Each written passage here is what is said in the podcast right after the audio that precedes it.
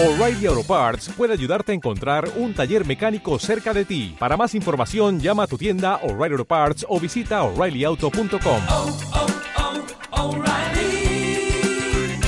oh, Parts.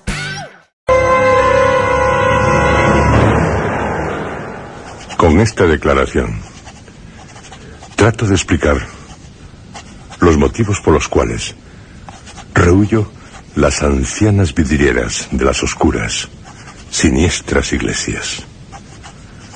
Las causas por las que el sudor frío del horror recorre mi espalda al ocultarse el ardiente sol súbitamente tras las ágiles nubes en las mañanas veraniegas. La razón por la que siento náuseas al escuchar el apagado rugir de la tormenta. Allá, lejana en el horizonte. Lo que sigue a estas líneas no sino lo que mi masacrada mente puede recordar. Llegué al convencimiento de que lo que a continuación narraré era el fruto recolectado por mis dañados sentidos durante el periodo en el que estuve inconsciente. Dicha conclusión se vio desde un principio arropada por las aseveraciones de los expertos que me atendieron. Aseguraban que las pesadillas que desde aquel instante me asolan noche tras noche no eran sino la consecuencia directa de las distintas lesiones que padecí en el nefasto accidente de aquella blasfema noche, a la puerta de la muerte cerebral. Gracias debo darles a ellos y al buen Dios, que tuvieron compasión de mi alma al producirme, por medio de las múltiples anestesias necesarias para una correcta actuación quirúrgica, una amnesia que me impidiera recordar. Recordar. Pero en los sueños mi mente ahondó en el camino de la verdad. Lo hizo lentamente, sin llegar nunca a capturarla. Y, Dios del cielo, fueron momentos de espanto. Es esta verdad tan horrenda la que me impide comportarme correctamente ante determinados estímulos como los descritos arriba. Verdad que se me revela ahora, en esta noche de locura voraz, aquí, en mi escritorio, al abrir el correo. Hacia mediados del mes de mayo del año 1900 tantos, concluí mis estudios secundarios. Mi padre deseaba que ingresara en la universidad. Finalmente, me matriculé en la Facultad de Ciencias Físicas de una universidad. Durante aquellos años tuve que abandonar el domicilio familiar y me vi obligado, como muchos de mis compañeros, a simultanear esporádicos trabajos con los estudios para poder pagar el alquiler de las ruines pensiones en las que me alojaba. Fue en una de las pensiones en las que me detuve temporalmente donde lo vi por primera vez. Aquella soleada mañana en la que vislumbré su delgada figura salir del vestíbulo de aquella pensión, me pareció ver a alguien a quien aguardaba un futuro espléndido. No recuerdo ni el modo ni el momento en que nos conocimos, pero lo cierto es que entre nosotros surgió algo de amistad. Así es como al menos yo entendía nuestra relación, aunque él, dada su altivez, habría dicho que se trataba de un mero compañerismo. Con el tiempo llegamos a intimar y decidimos alquilar una habitación para ambos, ya que ninguno de los dos se encontraba en una situación económica demasiado buena. Era un apasionado de la literatura clásica, así como del alquimismo árabe y del esoterismo norte europeo. Su amor por estos temas hizo que fuera abandonando el interés por sus estudios universitarios. Solía decir de ellos que eran Dogmáticos. Sí, demasiado dogmáticos. Y yo busco una vía de investigación, no sé, diferente. ¿Diferente, dices? Sí, sí, diferente. Para poder explicar el universo, las leyes que lo rigen y sus manifestaciones en nuestro planeta, bajo las esferas que nos aprisionan. Poco a poco dejó de vérsele por el campus universitario, así como por la pensión, a la que venía solo buscando descanso tras el día. En ocasiones se presentaba en medio de la tarde en la habitación, cargado de viejos volúmenes, gruesos libros destinados a un estudio pormenorizado de sus páginas. Otras veces lo hacía en la oscura noche, magullado en muchos casos, pero siempre preocupado, acalorado, oteando desde la ventana, temiendo la aparición de la figura que ya se perfilaba en su atemorizada mente, mientras su mano derecha sostenía varios documentos. A mis preguntas sobre los motivos de su temor, no contestaba. Desde un principio, me vetó el estudio de aquellos libros, algo de lo que ahora me alegro, y no llegó a desvelarme las razones por las cuales se ausentaba de la facultad y de la pensión. Malas lenguas decían que se le había visto rodeado de compañías nada recomendables en los suburbios. A pesar de que lo vi poco durante su último curso, siempre halló algún momento para charlar conmigo, aunque dichos encuentros se producían muy de tarde en tarde. Finalmente, se licenció sin problemas, pero sin la brillantez que de un genio como él cabe esperar. Mucho tiempo pasó antes de que volviera a tener noticias suyas. Años después de haberme licenciado, tras obtener un empleo en una central metalúrgica, recibí una carta. Era la primera vez que me escribía desde que terminara sus estudios, algo que me sorprendió agradablemente. Creo recordar que en ella me comunicaba. Mi deseo es el de instalarme en la sierra. Y puesto que habitas en una de sus zonas residenciales, recurro a ti para que me comuniques, si se diera el caso, de la existencia de una vivienda que reúna unas determinadas condiciones. Condiciones que defino de sustanciales, porque lo son para mí. Me citaba en un conocido hotel de la capital para que le presentara los datos que yo tuviese respecto al tema. Y, cómo no, para que reanudáramos la amistad que nos unió en los tiempos de estudio.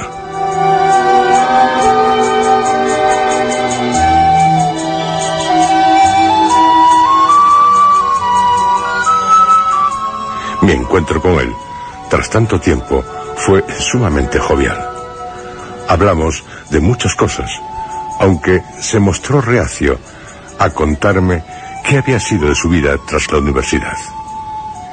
En aquella cena le informé de todo lo que conocía de la sierra que pudiera interesarle. Y me ofrecía él, con la pretensión de ayudarle en todo aquello que pudiera agilizar las gestiones necesarias para su próxima instalación. Próxima era esta, dado que lo que venía buscando abundaba en este territorio, como él ya sabía. Visitamos juntos varias de las propiedades a la venta que reunía las características que deseaba. No la meditó demasiado, pues se enamoró, al poco de contemplarla, de una pequeña villa en la cumbre de un cerro, rodeado de espesísima vegetación. La casa era ciertamente antigua y necesitaba urgentes remodelaciones. Aparte de este costo suplementario, sin duda elevado, se daban cita otros incómodos condicionantes que hacían que la casa fuera, desde un punto de vista racional, desaconsejable. Así, por ejemplo, carecía de una preinstalación de calefacción, de teléfono, y su disposición geométrica en el terreno generaba discordias entre los municipios circundantes en torno a qué ayuntamiento correspondía la contribución. Además, la comunicación de la finca con la carretera más cercana consistía en un lodazal que pasaba por ser un camino en los meses de verano. Una vez tramitada la compra, me encomendó que vigilase la casa, pues estaría ausente una temporada durante la cual reuniría el dinero necesario para llevar a cabo todas las reformas que tenía planeadas, que no eran más que las justas. No aceptó de ningún modo el que yo le prestase una cantidad inicial, así como se mostró siempre contrario a pedir un crédito bancario. No me explicó en ningún momento el motivo por el cual se negaba rotundamente a seguir mis sugerencias, y yo, por mi parte, dejé de insistir. Estuvo fuera varios meses, durante los cuales no recibí ninguna comunicación procedente de su persona. Visité en varias ocasiones la villa. Lo cierto es que, a pesar de que se encontraba con un aspecto sumamente lastimoso, la casa tenía un encanto especial. La atracción de las antigüedades, el recuerdo del pasado, el sabor del aire que conservan las estancias arcaicas, un sabor amargo. Había algo en aquel lugar que invitaba a contemplarlo. Durante aquellas visitas, a pesar de lo incómodo que resultaban los viajes, disfrutaba de la exploración de los bosques cercanos, de los paseos por sus montes, de ese aire especial, cargado de humedad y cerca de sus muros, de amargura. Recuerdo que, tras cada visita, solía tumbarme en la hierba frente a la puerta principal, contemplando el cielo azul y finalmente mis ojos caían sobre una ventana, sobre un ojo de buey enrejado, bastante grande, que estaba situado en la tercera planta, la más alta de la casa, bajo un tejado picudo de tejas que debieron ser marrones, pero que entonces eran verdes. Una mañana, el desasosiego se apoderó de mí. Tras desviarme de la carretera, tomando el sendero que me conduciría, como lo había hecho hasta ese día, al porche de la casa, vi algo que me llenó de perplejidad, sorpresa y, ¿por qué de huir de esta palabra? Me repugnó. Al momento sentí repulsión hacia lo que me encontraría en la casa. Algo que se estaba dibujando ya en mi imaginación mientras avanzaba por el polvoriento camino, salpicado de huellas humanas. Las ventanas de mi coche no tardaron en ensuciarse del espeso polvo en que me iba adentrando. Decidido a continuar, la nube acabó por deglutirme. Una vez en el corazón de la polvarera, la visibilidad era muy limitada, el aire irrespirable. Progresando con la lentitud del precavido, reprimiendo mis sentimientos violentos por aquella situación insoportable, atisbé con más claridad unas bestias estacionadas en los márgenes. Dificultosamente, los rayos solares podían atravesar aquella atmósfera, acompañados de las sombras de los árboles que se cernían en derredor del camino, vertiéndose sutilmente sobre los vehículos. Sombras que siempre me habían atraído y eran lo único que contribuía a calmarme en aquel odioso lugar. Odioso momento. Bajo estas sombras, las figuras que había visto desfilar se hicieron más perceptibles. Individuos de aspecto inequívocamente extranjero iban y venían de la casa a los camiones cargados de herramientas y tablas. Me empeñé en no claudicar ante aquellas criaturas, ante aquellos rostros rencorosos, cuyo resentimiento hacia los nativos es tan obvio como estúpido. Los minutos que tardé en recorrer el trecho que me separaba del descampado me parecieron eternos. Mas mi agonía no había hecho sino comenzar. Paré el motor y descendí del auto lentamente.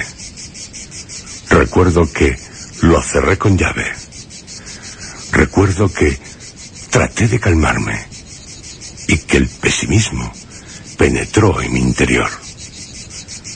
Recuerdo que, tras unos segundos, busqué aquella casa que tanto me agradaba.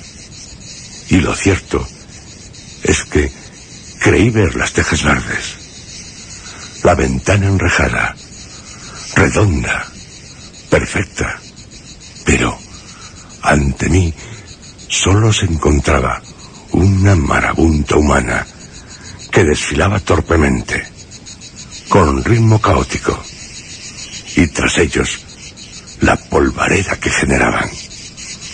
Tras la neblina irrespirable, unos muros heridos y un tejado sin tejas verdes.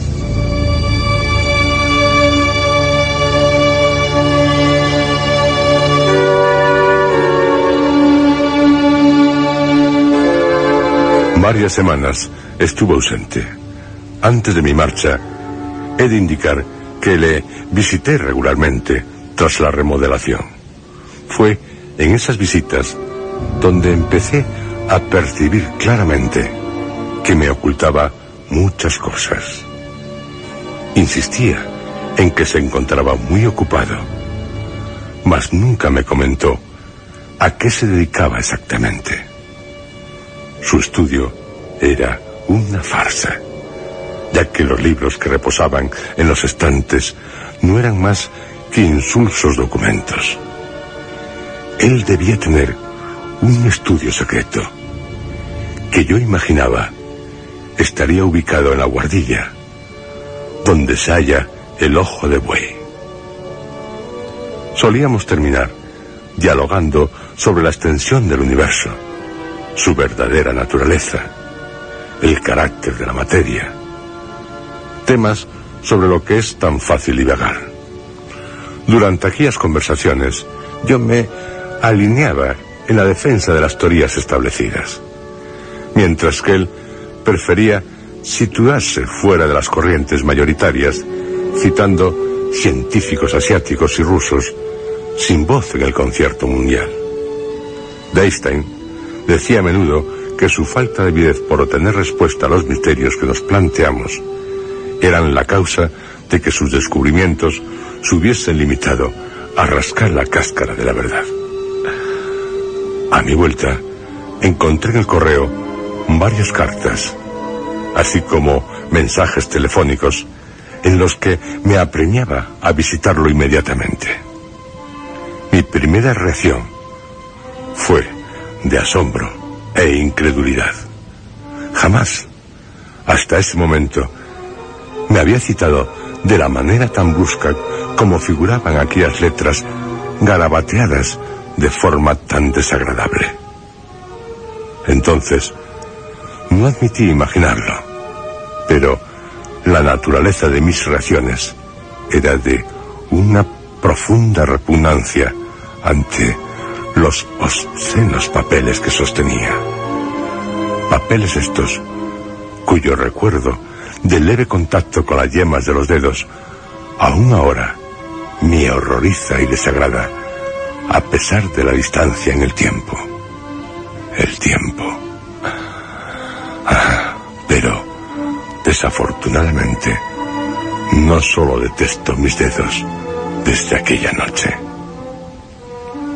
Ante aquella insistencia subrayada, Temí por su salud, pensamiento que se vio auspiciado por la extraña caligrafía aún reconocible como suya, pero evidentemente deteriorada, que me inducía a imaginarle sumamente enfermo, física y psíquicamente. Rebuscando entre aquel amasijo de palabras desordenadas, no encontré ninguna nota referente a su estado, ni el motivo por el que debía visitarlo con tanta urgencia. Con algo de temor, pero sobre todo con preocupación, me dirigí raudo hacia él y sin saberlo, hacia mi destrucción. Hasta este punto, la relación de hechos, doy fe de ello, es veraz. De lo que a continuación describo, no puedo decir lo mismo.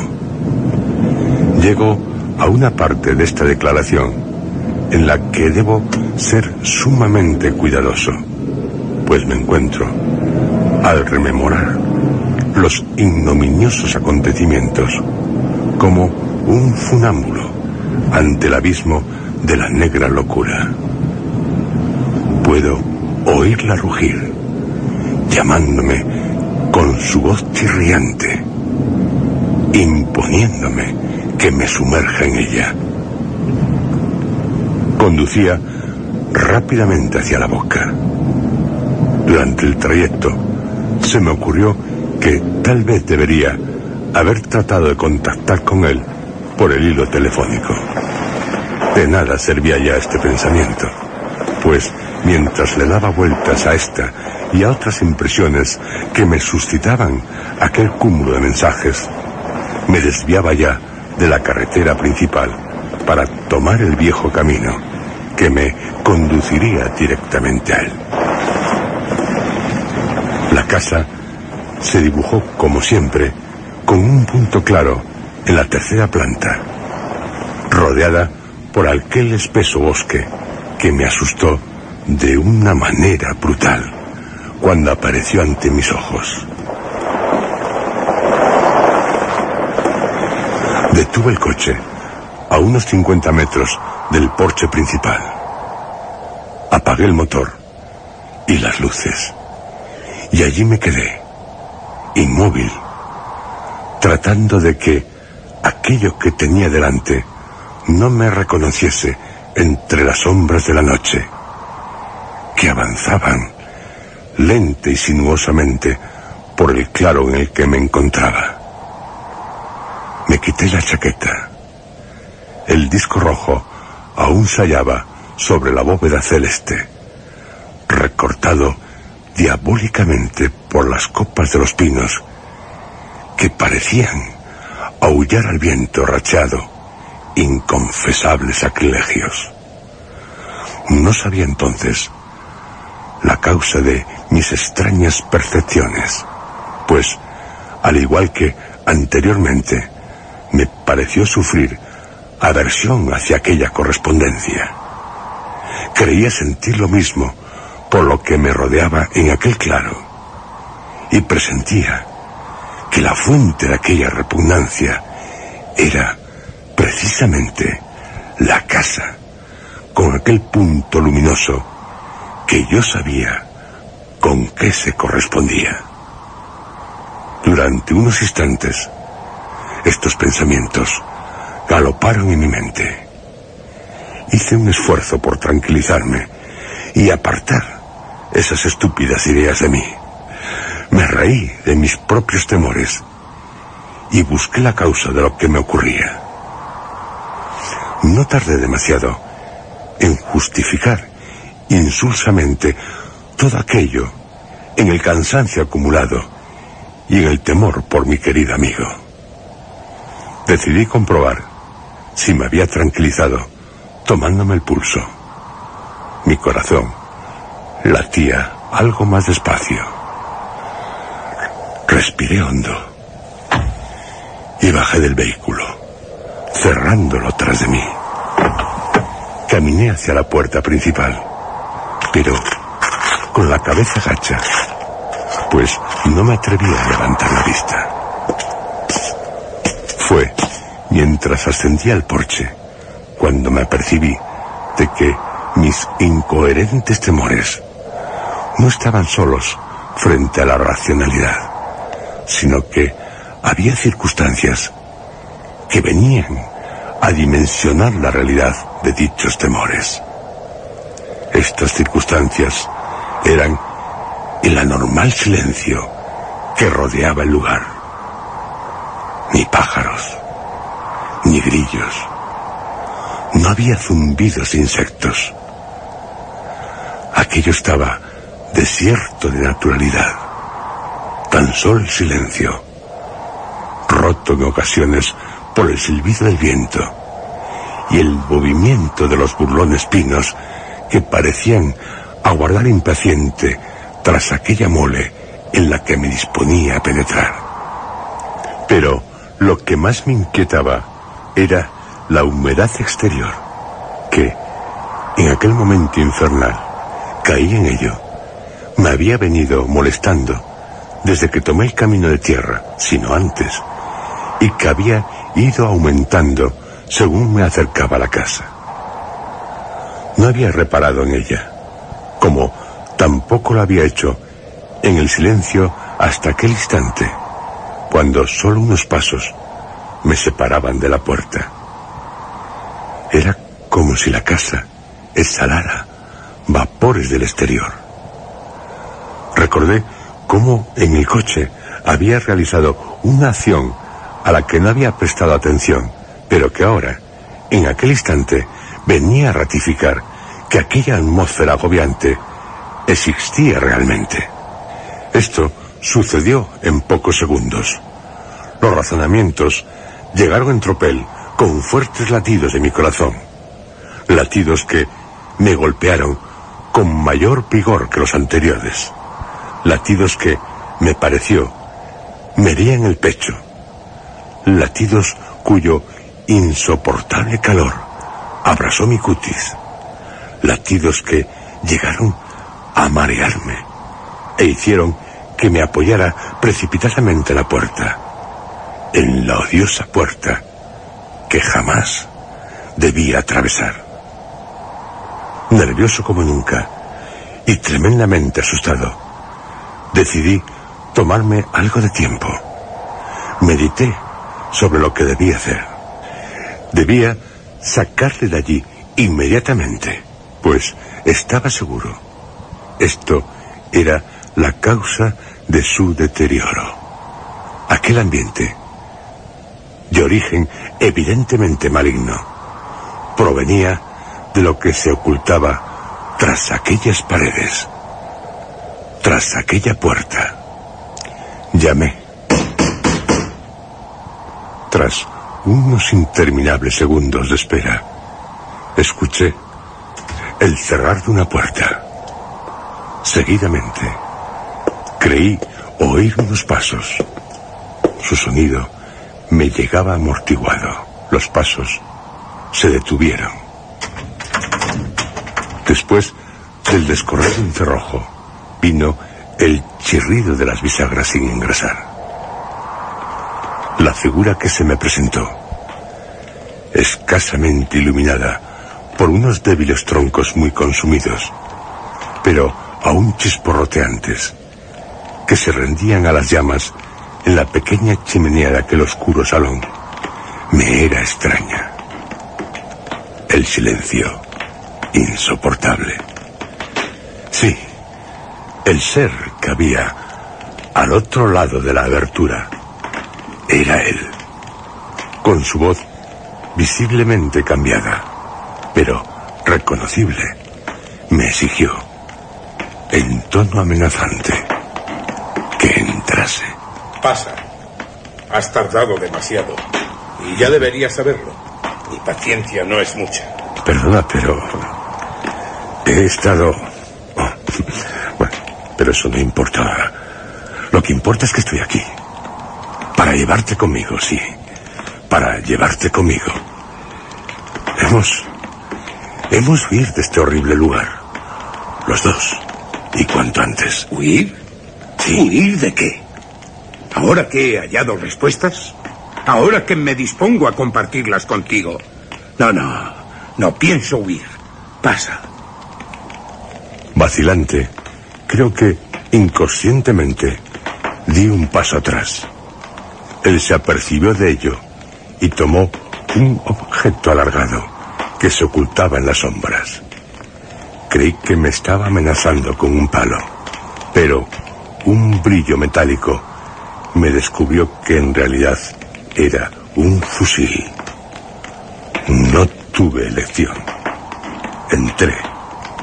Decididamente, su estado era peor de lo que me había figurado. Debía actuar con cautela.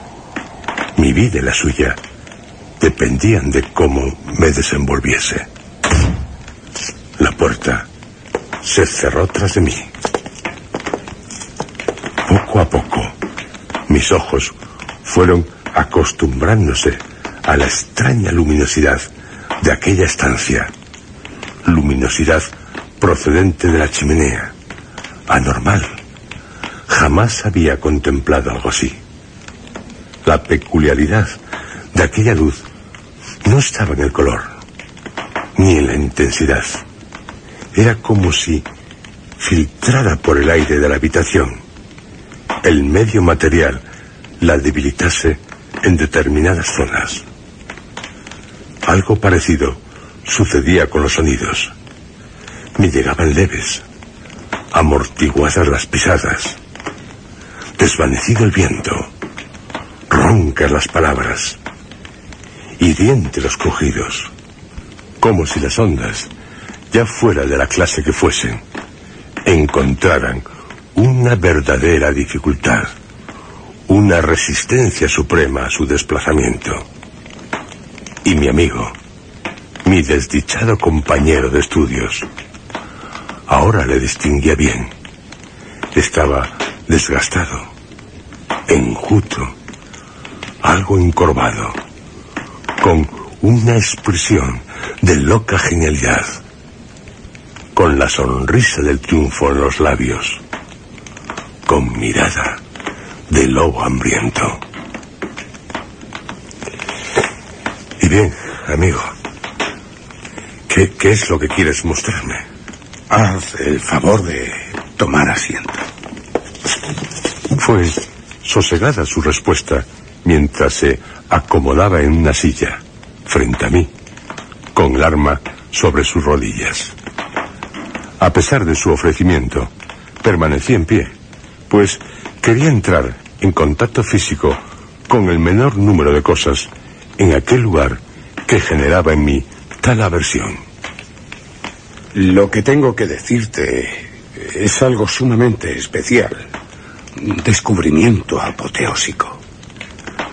Muy a menudo hemos discutido sobre la naturaleza, sus comportamientos, sus misterios. Siempre te tomaste estas discusiones como eso, meras habladurías para pasar el rato. Jamás te saliste ni un ápice de lo escrito y dicho anteriormente. No has explorado. Yo, en cambio, tomaba en serio esos diálogos. Los grandes genios de las ciencias no tuvieron miedo a imaginar, a cruzar las barreras, a volar. ¿Cómo descubrió en su momento Newton las leyes que rigen la dinámica, la gravitación? Y Faraday.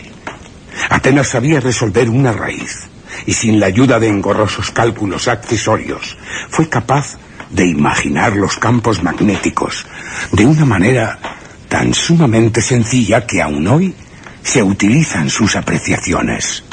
¿Y Einstein? ¿Qué me dices de él? Mientras seguía divagando en la locura, yo iba acercándome a él lentamente, sin pausa, con mucha precaución.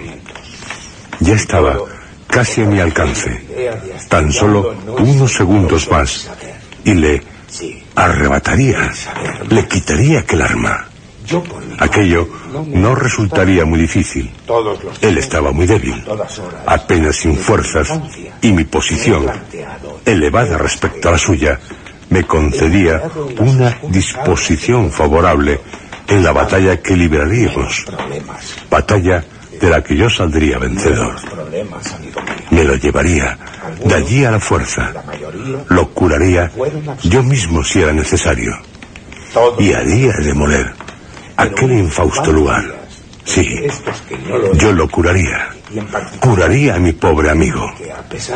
Todo aquello pasó por mi mente en aquel instante, mientras escuchaba el ronroneo apagado de sus incoherentes palabras. Supongo que mi rostro debió dibujarse una sonrisa de incredulidad. Cuando, de pronto, interrumpió su vanidosa locución. Me miró. Dios santo, qué mirada. Solo el rencor anidaba en aquella expresión. ¿No me crees? Sí. No me crees. Me tomas por un loco. Me mira de los pies a cabeza y alza el arma. Así que, según tú... Oh, no, amigo. Yo no creo que estés... Te has acercado demasiado. Será mejor que te alejes un poco, si no quieres resultar herido.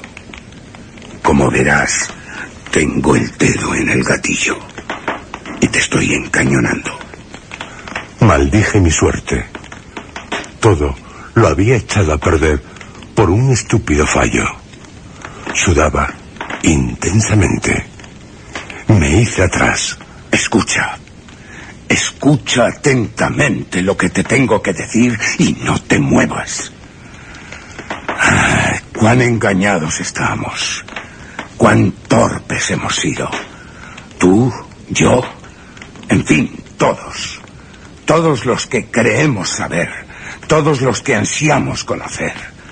A veces, muy de tarde en tarde, aparecen mentes iluminadas capaces de, ver más allá. Y dime, querido, ¿cómo fueron tratadas esas mentes por sus contemporáneos? A esos afortunados se los trató igual, del mismo modo que tú me tratas a mí. Y luego, mezquinos, torpes, pasados los años, nos ponéis de ejemplo mientras os mofáis de otras mentes igual de penetrantes. Es algo que no se puede cambiar. ¿Cuántas veces hemos discutido tú y yo sobre la materia y la energía? Que se considera la materia energía concentrada. No lo voy a negar. Es una apreciación muy seria y veraz. Pero la materia no es solo eso. Ni la energía es lo que hasta ahora se cree. Hasta este punto, nuestros conocimientos son mínimos, aunque certeros. Pero al querer avanzar, nos encontramos con nuevos dilemas que pretendemos resolver mediante insulsos argumentos. ¿Qué es la antimateria? En 1956, al bombardear el cobre con protones en el Bebatrón de Berkeley, se descubrió el antiprotón, una partícula de masa igual al protón, pero con carga negativa. Después se descubrió el antineutrón. Y tras tales descubrimientos, ¿qué? Amigo, dime, ¿qué ha sido de ese viejo sueño de la existencia de otras distintas dimensiones?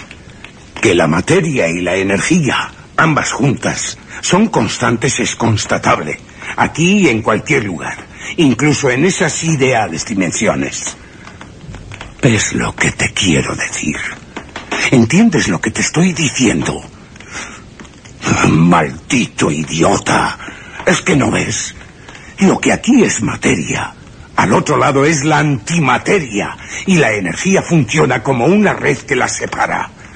Tan solo mediante la energía, rompiendo la red, se puede obtener de la antimateria materia y viceversa. ¿Lo entiendes ahora? Me miraba encolerizado, ofendido. No debía disgustarle más. Un ataque de locura como el que sufría podía desembocar en algo trágico. De modo que tomé aire y refrené mis nervios. Esa es mi postura. Dime, ¿qué piensas? Sí, amigo. Creo que... Creo que puedes tener razón. Es una idea compleja, pero será necesario que la estudiemos más a fondo. Juntos, si lo deseas. pero no aquí ni ahora. Maldito sea, sigue sin entenderlo. Sigue sin creerme.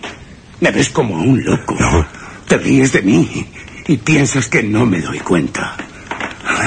Sosteniendo el arma con la mano, apuntándome torpemente, sacó una enorme llave del bolsillo de su chaqueta, con la que abrió una puerta que daba a una vieja escalera de madera. Me hizo un gesto con el fusil.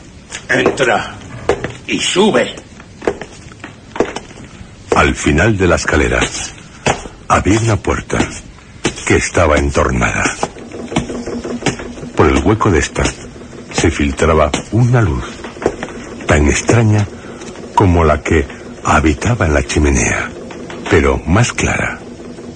Según ascendíamos, la humedad se hacía más y más pegajosa.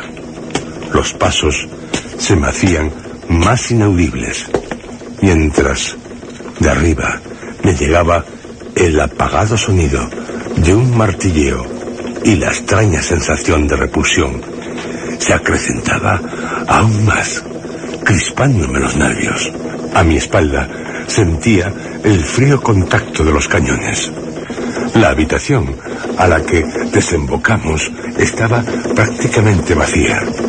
Tan solo un sillón, una mesa de estudio, una estantería repleta de viejos volúmenes muy ojeados, una lámpara encendida, una ventana redonda, enrejada y una especie de máquina bastante grande, aborrecible, en el centro de la estancia, que emitía unos sonidos mecánicos. La repulsión era extrema. Tuve que hacer un sobreesfuerzo para no salir huyendo. Quería salir de mí mismo. ¿Ves esos papeles? ¿Los que están sobre la mesa? Sí, pero... Estúdialos. Cuando lo hayas hecho me creerás. Me darás la razón. Y comprenderás. Los papeles de los que hablaba estaban repletos de engorrosas anotaciones y dibujos sobre aquella extraña máquina.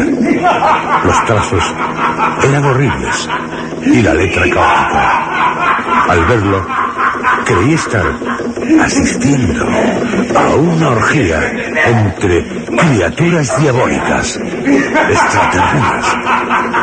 Aquello era más de lo que vi desgastados nervios podía soportar.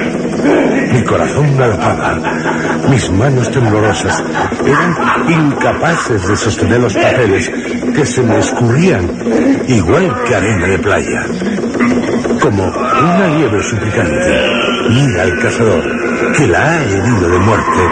Debí mirar yo a aquel ser que se reía estridentemente. La victoria era suya. Victoria que se desparramaba por sus carcajadas, por unas carcajadas horribles. Su cuello comenzó a hincharse según cesaba de reír. Y el horror irrumpía en su rostro.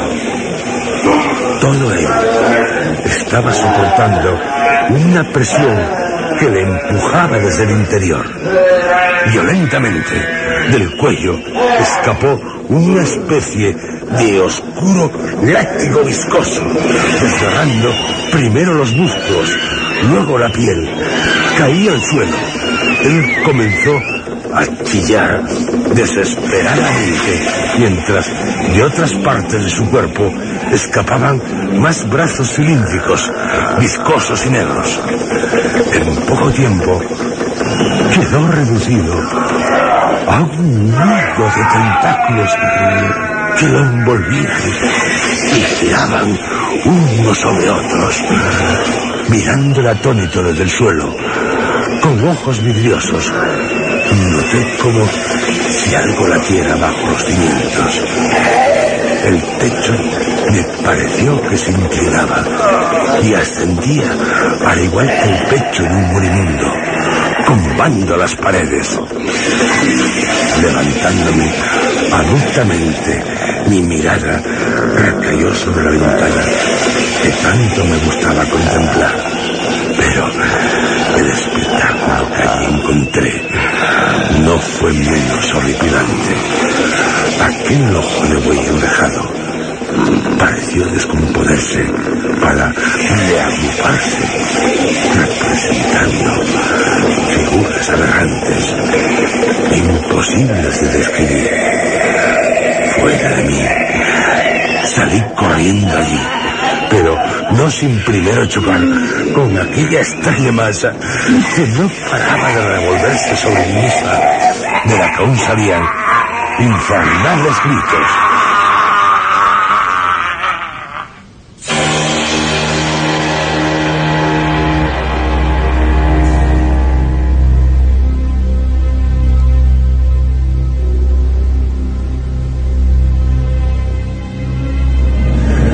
En cuanto a cómo escapé y llegué a la carretera, no guardo ningún recuerdo de ello. Solo sé que en el coche, conduciendo aceleradamente, comencé a retomar parte del control de mí mismo. Y si sus afirmaciones respecto a la materia antimateria no fueran absurdas, aquella máquina estaba permitiendo el flujo de materia de un lugar hacia otro. El flujo representaba el paso de una dimensión a otra que estaban mezclándose. Las emanaciones de esta no eran sino el fundir de una materia sobre la otra. Fundir que se iría extendiendo. Dios, qué horror aquella máquina, aquel artilugio infernal, era,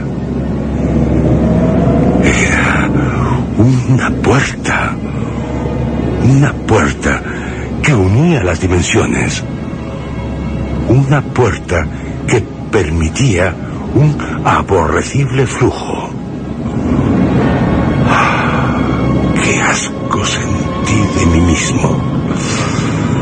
Materia exterior se había introducido mis pulmones, había ensuciado mi piel e impregnado mi sangre, mi cuerpo, mi mente. Dos luces se dirigían directos a mí. Di un volantazo y noté cómo todo giraba, repitiéndome a mí mismo. La puerta.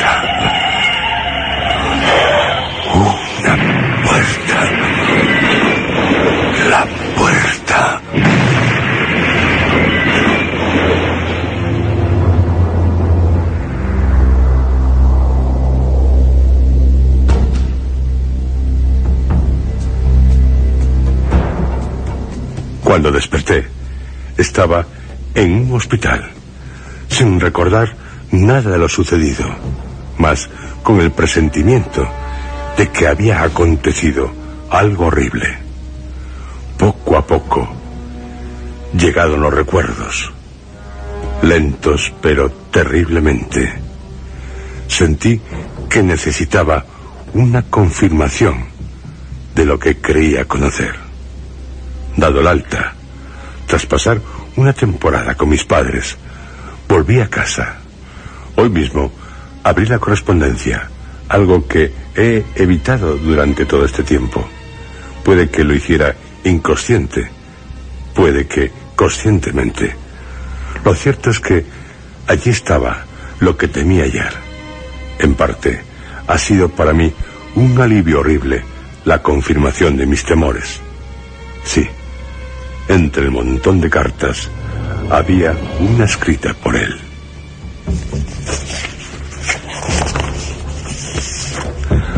Al abrirla, encontré lo que ya me imaginaba. En aquel papel se revolvían apretujados caracteres que me inducen a pensar en una orgía de criaturas extraterrenas.